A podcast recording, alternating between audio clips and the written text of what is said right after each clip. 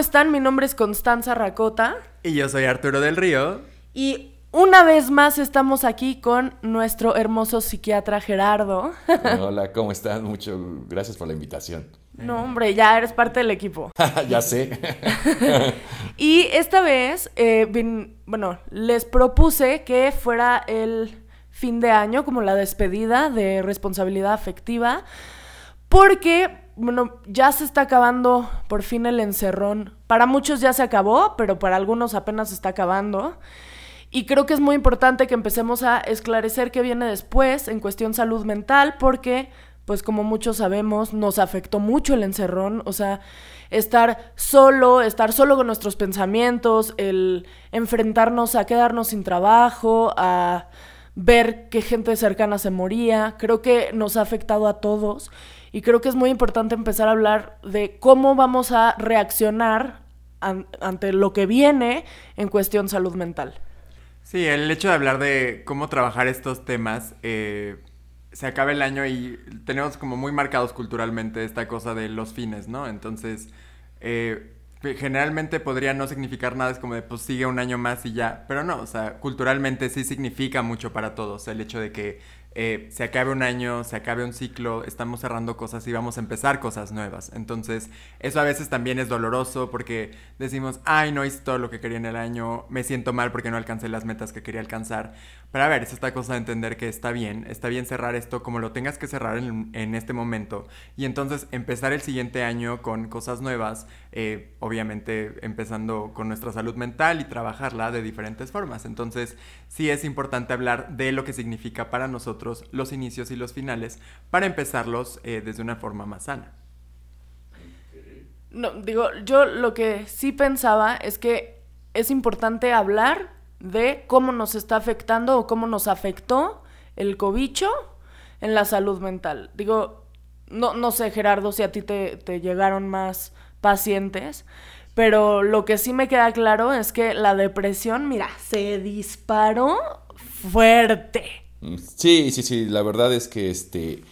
Eh, en este año, en este año y medio o más tan atípico que hemos vivido, eh, se hizo un cambio de rutina brutal en relación a lo que llevamos en, lo que habíamos llevado en nuestra conducta, nuestra rutina. Y esto ha provocado que si este mismo cambio, estos cambios en cuanto a nuestra salud por el coronavirus, tanto por el encierro y las consecuencias que ha tenido, han provocado, al menos en las estadísticas que se han manejado últimamente, de 40 a 50% de aumento tanto en depresión, ansiedad e insomnio, ya sea por gente que, eh, justo como me comentabas, este, ha llegado porque tuvo COVID y quedó con alguna secuela, porque el COVID sí está demostrado que deja secuelas neuropsicológicas o psiquiátricas que se llama neurocovid.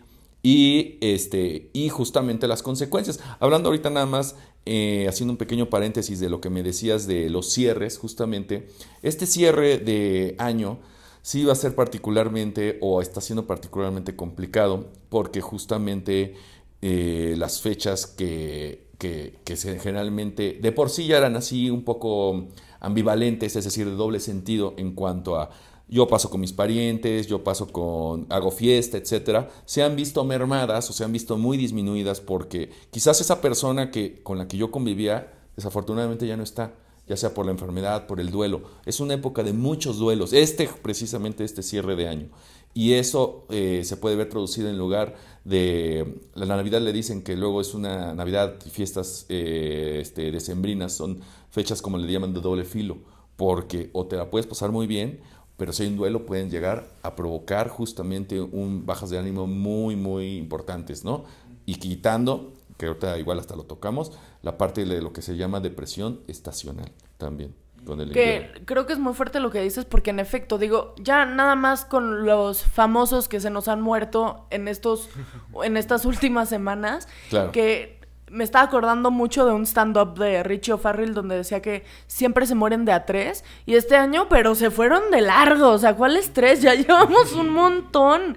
Y sí, todos, o bueno, todos casi, tenemos algún conocido, algún cercano que eh, lamentablemente se murió o que pasó muy mal rato este, o enfermo o con depresión y que creo que sí es importante empezar ya a hablar de que es normal, primero que es normal, que sepan que, que esto nos está pasando a casi todos. Y por otro lado, que no se tiene por qué quedar así. O sea, que, que no se tiene que quedar como un estatus eh, perpetuo, ni la ansiedad para siempre, ni la depresión para siempre. Justamente me interesa mucho lo de estacionaria, la depresión estacionaria, porque para que sepan que, que las cosas al final sí se acomodan. O sea, sí hay manera de acomodar la salud mental, es como la salud física, sí se puede curar. Sí, como hablar de, desde esa perspectiva, o sea, cómo funciona ahorita y lo importante que es eh, empezar a cuidar nuestra salud mental al inicio de año, o sea, todo el tiempo, por supuesto, pero esta cosa de darle este inicio de ciclo desde una perspectiva, digo, en todos los ámbitos, ya sea en la escuela, en las relaciones, pero por supuesto que nuestra salud mental es la base de todas estas relaciones, entonces, o sea, el hecho de cómo trabajarla y cómo empezar a verlo desde una perspectiva que nos ayude a todos. Yo creo que en este caso, justamente como hablando de propósitos, Creo que un propósito para cumplirlo, o sea, válgame la redundancia, tiene que ser cumplible. ¿ok? Claro, claro. O sea, desde ahí tenemos que partir. Porque si uno puede decir, no, pues este, mi propósito va a ser, no sé, ser millonario, por decir algo, no sé, o, hacer muchas veces lo que dicen algunas eh, corrientes como, por ejemplo, los coach o alguna cosa así, que son como tu pura positividad y, todo lo puedes hacer si le echas esfuerzo, ganas, etcétera, pues luego eso es muy ambiguo y eso puede llevarnos a una frustración porque no tenemos definido un objetivo claro, me explico, en propósitos. Yo prefiero o preferiríamos que ese objetivo que nos pongamos para este año sea un objetivo pequeño, si tú lo quieres llamar sin grandes pretensiones, porque aquí no es de pretender, muchas veces queremos, tenemos una cosa que se llama aspiracionismo, ¿me explicó? Yo aspiro a ser como, y bueno, pueden abrir su Instagram, pueden abrir su Facebook y puta, les salen mil cosas, ¿no? Entonces, no, más bien hay que mejorarnos como personas con pequeñas metas, y una meta, para cumplirla, hay que dividirla en pequeñas submetas. Entonces, por cada cosa que hagamos como un propósito, yo les propondría hacerla y dividirla en pequeñas cosas muy fáciles de hacer y cumplibles, si, que si se puede, se vuelvan un hábito. Y justamente un hábito positivo, todo suma. Aunque sea levantarme temprano a una misma hora o salir a caminar 5 o 10 minutos, eso es un hábito y suma. No tienen que ser grandes cosas o quedar como que otra vez como un cuerpo escultural, no necesariamente. ¿De acuerdo? Claro, que, que es muy importante. A ver, cómo están planteando sus propósitos. Lo que está diciendo Gerardo es muy importante. Primero, el llegar a las metas no es lineal. O sea, no es como que de un día para otro puedes hacer el cambio radical. Es decir, el cambio está en estos en las submetas que está diciendo Gerardo, donde mi vida, si tu objetivo es al final del año poder correr 50 minutos, está increíble, pero para eso necesitas plantearte por lo menos levantarte la primera semana dos veces a la semana, hacer ejercicio. O sea, empezar a hacer estas, estos hábitos que habla Gerardo, que te van a llegar, llevar a cumplir esa gran meta que estás pensando. Que digo, si esta gran meta que estás pensando no se cumple para el 2022, no pasa nada. Ahí sigue, no se va a mover a ningún lado. Pero eso sí, no hay que desmotivarse poniéndose cosas incumplibles, porque además tienen que pensar que con el regreso de todo este atípico eh, año, bueno, dos años que llevamos, pues todo se vuelve un poco más complicado. nuestra economía fue mermada, nuestros hábitos fueron mermados, nuestra, socia o sea, el, nuestra socialidad, el poder convivir se vio súper afectado. Digo, a Arturo y a mí al principio decíamos, como es que a mí me vino perfecto el encerrón porque a mí no me gusta convivir. Pero claro que después de un rato era, puta, me estoy volviendo más antisocial de lo que ya era. Y creo que es esta cosa de empezarse a cuestionar en qué, en qué te afectó la cuarentena, que ya llevamos dos años, ¿cuál cuarentena? y en qué te gustaría mejorar, cómo vas a mejorar. O sea, ahí empieza la lista de los propósitos para cumplir el año que entra. Sí, hablar de los propósitos justo desde esta perspectiva real de lo que son, porque pues sí, esta cosa de ponernos propósitos, porque creemos que el hecho de ponernos un propósito va a hacer que sea real y que va a pasar mágicamente y lamentablemente ese no es el caso, eh, requiere que tú trabajes en ellos, que tú te esfuerces, que tomes estas decisiones para que puedan pasar, o sea, para que verdaderamente se cumplan. Entonces, justo haz estas cosas que sean mucho más reales para ti, que sean entendibles y que las puedas llevar a cabo. Y entender en la generalidad que, a ver, claro que tenemos súper arraigado eh, los tiempos y los ciclos, pero entender que no es una cosa de cumplir una meta o en un año, es una cosa de cumplirlo en tu vida. O sea, tu vida va a seguir cuando acabe el año y va a continuar las cosas cuando acaben o sea, no te puedes detener porque un año acaba, porque tu vida va a seguir adelante. Entonces, sí es eh, ir separando las cosas para entender que lo que importa es que tú te sientas bien, que estés eh, caminando hacia adelante, aunque sea eh, despacio, aunque sea tu ritmo, no pasa nada, pero entender que cada quien tiene su propio ritmo y trabajarlo de esa forma. Yo, yo, creo que agregaría, este, justamente hablando de las metas y objetivos, yo creo que la clave justamente para uno para cumplir cualquier cosa que nosotros nos propongamos. ¿eh? Y yo creo que la clave es no ponernos como tanta presión. ¿Me explicó? Por ejemplo, nos ponemos una presión, como bien comentabas Arturo, una presión temporal, ¿no? O sea, en este año tengo que hacer tal vez una cierta cantidad de cosas, ¿no? Tengo que bajar de peso, tal vez tengo que terminar tal proyecto académico, laboral, lo que ustedes decidan, ¿no? Muchas veces eso causa presión, evidentemente, porque si vamos pasando el tiempo y por alguna razón no lo estamos logrando como quisiéramos, entonces somos de repente un poco duros con nosotros mismos y nos frustramos. ¿Y cuál, qué pasa cuando te frustras? Te paras. ¿Por qué? Porque te llega automáticamente una sensación, no automáticamente necesariamente, pero sí hay una sensación que puede ser como de incapacidad o minusvalía, ¿no? No he podido, ¿ya para qué? Muchas veces el ejemplo más claro es cuando los gimnasios, ¿no? En enero normalmente los gimnasios pues están a reventar y de repente pues ven, ven que la gente pues no cumplió el objetivo o tal vez este, están yendo a un ritmo que no están acostumbrados. Yo puedo empezar haciendo dos horas de ejercicio todos los días, ¿no? Y empezamos fuerte, pero ¿cuánto tiempo voy a aguantar así? ¿Me explicó? Sí, no exigirse de más, que eso es muy importante. Sí, sí. Entonces justamente yo diría que más que obviamente plantearnos un objetivo real también, eh, lo que podemos hacer es ser constantes es importante ser constantes. O sea, si voy a hacer, aunque sea la cosa más pequeña, tenemos que ser constantes. O sea, si me voy a levantar algo tan simple, que tal vez no es tan simple, yo lo puedo decir como si fuera simple, ¿no? Cada quien se mide. Pero, por ejemplo, hoy no me voy a pasar todo el día en la cama, eh, voy a para, ponerme en el sofá.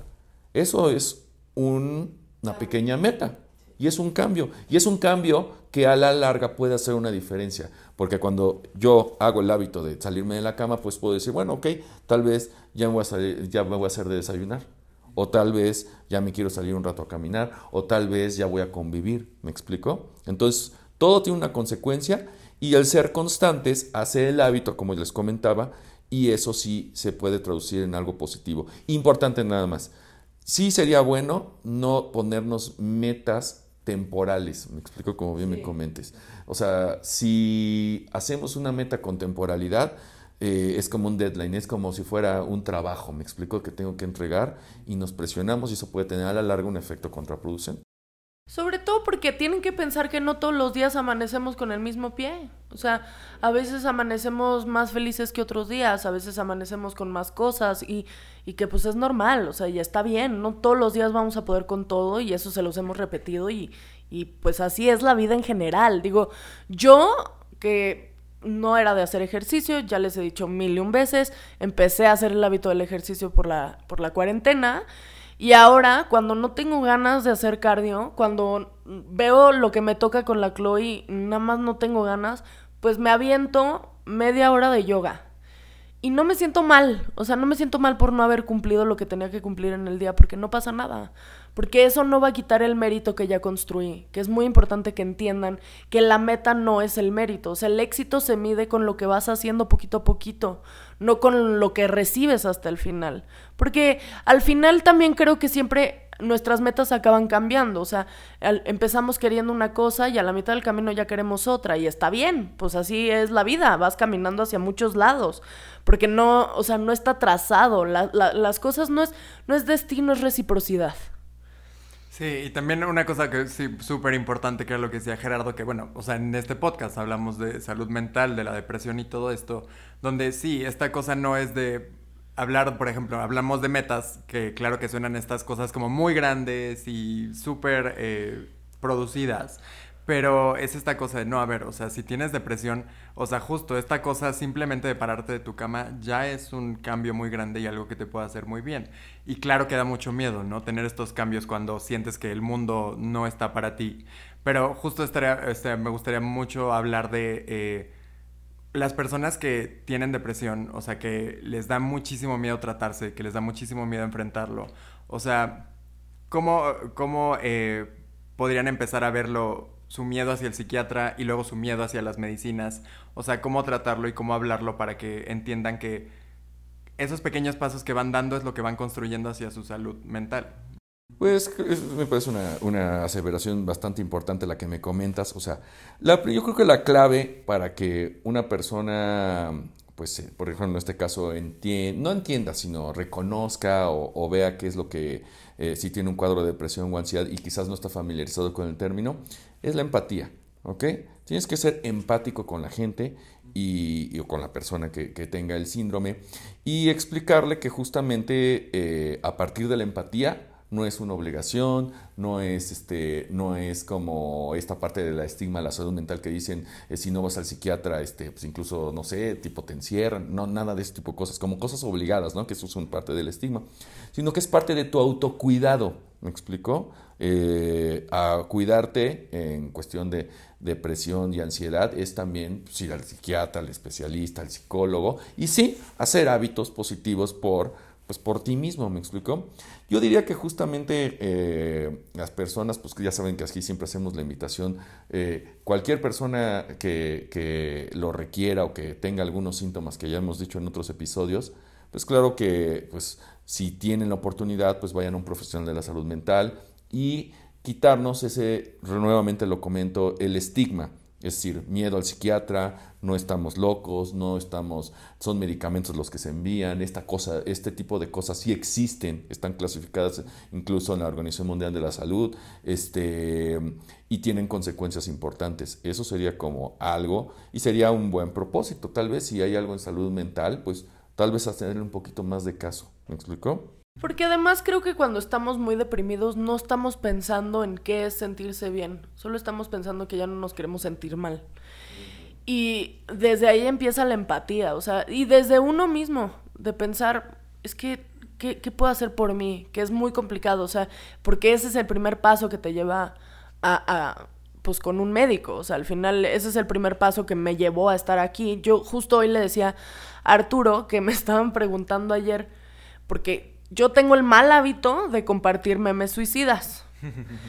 Entonces, al final me, estaban diciendo ayer, es que ¿por qué le inviertes tanto dinero al psiquiatra y al psicólogo si ni te está sirviendo de nada porque te quieres morir? Y yo decía, no, es que yo me quería morir cuando llegué aquí. Ahorita ya no me quiero morir. Me da risa porque, porque entiendo esa, ese pensamiento. Yo estuve ahí. No está bien, lo tengo que trabajar todavía. Pero, la, o sea, yo sí veo la diferencia entre mi yo de enero y mi yo de diciembre ahorita, en el que en mi yo de enero de verdad ya no me interesaba nada, solo yo llegué aquí ni siquiera para curarme la depresión, o sea, yo llegué aquí porque no estaba durmiendo, ya, o sea, ya me dolía demasiado la cabeza y me dolían mucho los ojos y al final por eso llegué aquí, que después resultó que por dormir mejor se ah, es que estoy deprimida, ah, es que tengo ansiedad, ah, es que ya me siento mejor, ah, es que ya hago ejercicio, ah, es que ya, o sea, así se van arreglando las cosas. Y ahora, justo mi psicóloga me decía el lunes que el cambio radical que ella ve de enero a diciembre es que yo ya tengo un pensamiento muchísimo más organizado. Y ahora que lo veo digo, ah, qué fuerte, sí es cierto. O sea, por eso venimos al psiquiatra. Porque no es como que te van a dar la pastillita que te va a solucionar tus problemas. Los problemas están ahí. Pero lo que te van a ayudar es a poder verlos, a poder entender cómo tú puedes, qué puedes hacer, qué no puedes hacer, qué te debe importar, qué no te debe importar. Y lo agradeces muchísimo, lo agradeces muchísimo cuando empiezas a dormir, lo agradeces muchísimo cuando empiezas a disfrutar comer, lo agradeces muchísimo cuando empiezas a disfrutar convivir con la gente. O sea, yo sí les puedo decir que de hace un año para acá, ya me acordé que era dormir. Es que no saben qué diferencia de vida. Sí, eso es mucho más padre. Y, sí, aprovechar como también este inicio de año para, eh, para aprovechar los cambios, ¿no? O sea, esta cosa... Que sea su excusa. Que sea la excusa, exactamente, justo. O sea, mira, podrá ser o no ser lo que sea, pero justo utilícenlo de excusa para, para buscar estos cambios. Porque una de las cosas más importantes en la depresión es que también eh, nos da miedo cambiar, o sea, nos da miedo estar bien, porque no sabemos qué significa estar bien, porque nos hemos sentido tan mal y estamos ya estacionados aquí, que es como de... ¿Y qué va a pasar? Cómodo. Ajá, exactamente, ya es un lugar cómodo porque ya no sé qué va a pasar si me siento bien, si me voy a tratar, si lo voy a hacer. Pero te juro que lo único que va a pasar es que vas a estar mejor. Entonces, sí es importante que busques estas oportunidades para tratarlo y para entenderlo, para que te sientas mejor, porque lo que queremos es que busques una mejor calidad de vida y te sientas la, mejor la mayoría del tiempo. Porque ya les dije que todos nos estamos muriendo. Todo. Y quién sabe a dónde vayamos a parar. Entonces, mira, pues digo, por lo menos disfrutar el viaje. Pues justamente hablando de, de lo que me comentan en este instante, pues básicamente, ¿cuál sería la idea, por ejemplo? Eh, de mejorar en mi estado del ánimo, mejorar en mi sueño, mejorar en mi motivación, en mi energía, en mi descanso. Pues justamente es mejorar mi calidad de vida, ¿me explicó? Muchas veces, por ejemplo, yo en mi práctica, en mi práctica clínica, este, con los pacientes, pues a veces me preguntan, este, oiga, este, ¿y cuando me sienta feliz? Pues es que, bueno, pues así no funciona la cosa, ¿me explicó? Esto no es la pastilla para la felicidad, es la pastilla para que de lo que te quejes te pueda ayudar. Ansiedad, preocupación, estar inquieto, no dormir. Y con base en eso vas a tomar las mejores decisiones para ti. Porque la pastilla no te arregla la vida, pero lo que sí hace es que te da la claridad para tomar lo que sea mejor para ti y salir de donde estés metido. ¿Me explico? Muchas veces de repente decimos que la depresión y la ansiedad o como todo en la vida, es una enfermedad de origen biopsicosocial, pero pues de repente no viene solita, hay muchos factores que la acompañan y de repente no nos damos cuenta, como bien me comenta Arturo, porque normalizamos el estar mal, a veces no normalizamos, es que así siempre ha sido. Pues bueno, pues ahí de repente otra ventana y luego a veces duele o no duele que nos digan de repente, oye, pues sabes que estás hundido hasta abajo, ¿no? Estás hasta, hasta el fondo y lo que hace el tratamiento es justamente al mejorar, al mejorar tu ánimo, al mejorar tu motivación, al mejorar tu concentración, al mejorar tus ganas de hacer otra cosa diferente, empiezas a tomar decisiones que antes no hubieses hecho y son beneficiosas para ti como persona y para tu entorno, por ende. Claro, de hecho, les voy a contar algo que me pasó hace poquito. Yo me di cuenta, porque ya, o sea, ya tengo una estabilidad emocional muchísimo mejor que la que tenía en enero, me di cuenta que cada vez que como carne de puerco me siento muy mal emocionalmente. O sea, creo que hay algo en mi cuerpo que rechaza la carne de puerco. Pero no me hubiera dado cuenta de eso si no hubiera tenido días mejores. A eso voy. O sea, si yo no estaría cuidando mi salud mental, entonces no sabría cuándo me siento mal y por qué me siento mal. Ahora ya me lo puedo cuestionar. ¿Por qué me siento así? Hacía mucho tiempo que no me daba un ataque de ansiedad. ¿Qué me lo detonó? O sea, ¿qué me está detonando esta depresión? ¿Qué me está detonando estas ganas de llorar? ¿Qué me está detonando esta risa loca? ¿Qué me está detonando este pánico? O sea, y ya te empiezas, empiezas a em, encontrar esos foquitos rojos que te afectan en la paz mental. Que eso es lo importante, o sea, justamente la calidad de vida también tiene que ver con eso, con identificar qué es lo que te está mermando el progreso. Sí, pues, o sea, al final esto es lo súper importante de esto, ¿no? O sea, espero que este episodio les, les eh, ayude mucho para, para hacer una introspección y decir como de, ok, sí estoy mal y sí quiero, sí quiero mejorar, sí quiero sentirme mejor, sí quiero buscar los medios para sentirme mejor, para estar bien conmigo y para disfrutar más de esto, ¿no? Entonces, bueno, me gustaría saber pensamientos finales sobre la salud mental en diciembre y enero, Gerardo. Bueno, pensamientos, mis pensamientos finales siempre van a ser Em, tenemos que ser, yo diría, más suaves con nosotros mismos. ¿Me explicó? Es importante, ¿ok? exactamente, suaves. En el sentido de que si algo no sale como quizás, hablando de propósitos, ¿no? Como quisiésemos, tal vez por la meta no se nos cumplió. Hay que ser suaves con nosotros mismos y no, digamos, vamos a hablar en términos coloquiales, flagelarnos, ¿me explico? Porque realmente, pues, las cosas así siempre van a ser, las cosas nunca van a salir como siempre quisiésemos. O sea, nuestra, si tenemos, nos frustramos fácilmente, pues entonces hay que, yo diría, en lugar de flagelarnos, de decir, no, pues es que no pudiste, eres incapaz, pues no, hay que, hay que ser, pues en este momento, pues cambiarlo por algo más, suave, no estoy diciendo positivo, suave, ¿ok? Es decir, en lugar de flagelarme y decir, bueno, está bien, en este momento no se pudo, bueno, tal vez vamos a hacer una pausa, vamos a repensar las cosas, el objetivo, y vemos, o vamos a dividir la meta, ¿me explico? Ese sería como, como un, propósito, yo creo, para que las personas no se me presionen en el sentido de que si no llega un objetivo, que eso puede ser causa de depresión y ansiedad, por supuesto, ¿no? Sentirme presionado por un objetivo que yo me trazo y que tiene que ser inflexiblemente de una forma. Pero como dices tú, Constanza, puede ser de mil formas. O el mismo objetivo dándole la vuelta, o cambia el objetivo. Aquí el objetivo es, eh, como dice el poema, este, caminando se hace el camino, ¿de acuerdo? Y pues eso es lo que tenemos que seguir, ¿no? Sería el mensaje y obviamente pues estar alertas ante cualquier signo, pues con siempre buscar los medios. Se puede que buscar ayuda y se vale que ese camino que nosotros nos estemos trazando no lo tenemos que hacer solo, solos, en el sentido de pues solamente es mi, responsabilidad, sino podemos hacerlo con ayuda y que nos ayuden a construir ese ansiado objetivo que queremos. Sí, que, que no están solos. A ver, justo lo que decía, caminándose tras el camino, pues sí, las, las utopías sirven para caminar mi vida. O sea, ese es el único punto, caminar movernos. Digo, el que no se mueve se muere, decía Arturo. Y estoy de acuerdo con eso. Y al final, digo, yo también mi pensamiento final, como dice Gerardo, es no sean suaves con ustedes porque ya la están pasando mal. O sea, ¿para qué le agregan? ¿Para qué le agregan? No le agreguemos mal al mal. O sea, mejor pensemos en que hay una manera de salir de ahí. Hay que organizarnos lo que podamos para poder salir de ahí, trazándonos eso, pequeños hábitos. Y pues entender que sí se puede. Y no, no es que, que sí, que sí puedes. O sea, tiene que ver con, con, que está, no estás solo y con que hay maneras. O sea, que, que ya les hemos dicho esto muchísimas veces, pero nuestro buzón, o sea, nuestro correo, nuestro buzón, nuestros contactos son justamente para eso para que nosotros los podamos ayudar si no, si, no saben qué significa depresión, si no saben si tienen ansiedad, si no saben qué hacer con una situación que están viviendo, pues nosotros estamos ahí para escucharlos, para poderlos referir con un especialista, o sea, para eso hicimos el podcast. Nosotros aquí no estamos ganando un peso, ¿eh? O sea, esto lo estamos haciendo por ustedes.